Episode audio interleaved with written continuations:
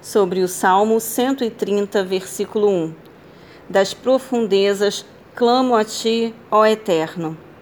Este é o sexto de sete salmos considerados penitenciais.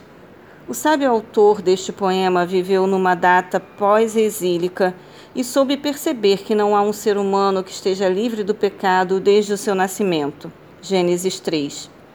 Entretanto, descobriu que no amor leal de Deus há misericórdia para perdoar todos os nossos pecados e nos livrar da condenação eterna.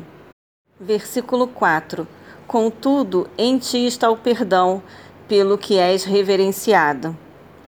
Diante de um mundo que caminha célere para a destruição em todos os sentidos, nosso grande consolo é saber que o Senhor nos prometeu seu perdão e o resgate eterno das almas dos crentes. Versículo 7. Israel, deposita toda a tua esperança no Senhor, pois no eterno há misericórdia sem fim, e com ele vem plena redenção. No sacrifício vicário de Jesus Cristo, o Messias, foi cumprida toda a expressão do amor leal de Deus para com a humanidade e seu perdão eterno. Essa foi a, a maior promessa do Antigo Testamento cumprida no Novo Testamento.